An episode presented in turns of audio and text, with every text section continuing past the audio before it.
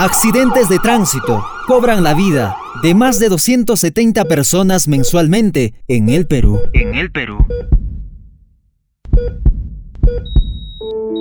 Ángel Esteban de 65 años falleció en el Hospital Carlos Monje Medrano de Juliaca el pasado 23 de junio, luego de estar internado en la unidad de cuidados intensivos pero antes había sido hospitalizado tras sufrir un accidente de tránsito cuando él manejaba una motocarga. Sorpresa me llegó, mi cuñada me ha dicho que ha fallecido, la doctorita le había avisado que mediodía había fallecido. ¿Se le ha complicado todo?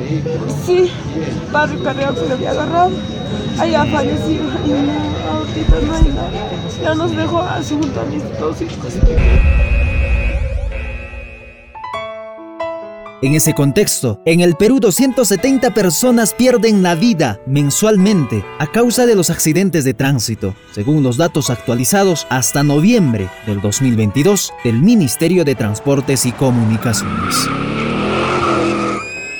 Eva Irene Mamani Choque, jefe de la Unidad de Tránsito y Seguridad Vial de la Policía Nacional del Perú en Puno, se refirió sobre las causas de los accidentes viales en la región y sostuvo que más del 80% son provocados por la imprudencia del conductor y solo un 20% por negligencia del peatón. La mayoría de accidentes de tránsito, bueno, acá en la ciudad de Puno tenemos un dato estadístico, es casi por la negligencia del conductor. No es tanto como en Lima, del peatón cruza, ¿no? Porque las calles son pues, este, eh, son inmensas, ¿no? En cambio aquí tenemos unas señales eh, más premeditadas, entonces en Puno tenemos, son los conductores.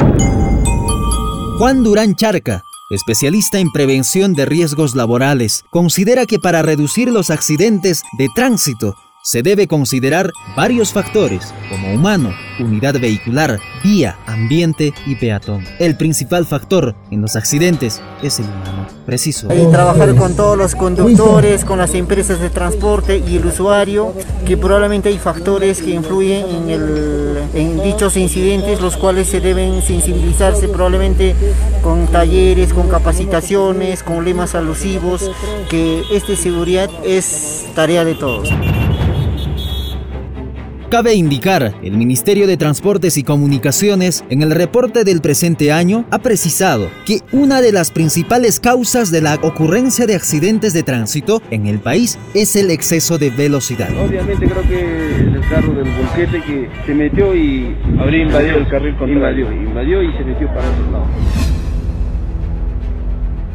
El entonces director de la Dirección de Seguridad Vial del Ministerio de Transportes y Comunicaciones, Pedro Olivares, ha informado que el cumplimiento de los límites de velocidad de las unidades vehiculares ayudaría a reducir los índices de accidentes de tránsito en el departamento y todo el país. Eh, en nuestras ciudades en particular eh, existen muchos atropellos eh, a peatones, a ciclistas, a la población en general que por un mal manejo de las velocidades, pues estamos generando siniestros de tránsito que podemos evitar.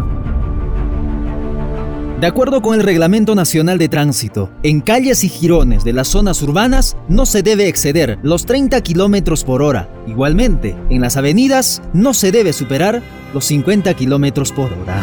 También se han modificado los límites de velocidad en carreteras que cruzan centros poblados. En zonas comerciales, la máxima velocidad es de 30 kilómetros por hora. En zonas residenciales, 50. Y en zonas escolares, hospitales, 30 kilómetros por hora.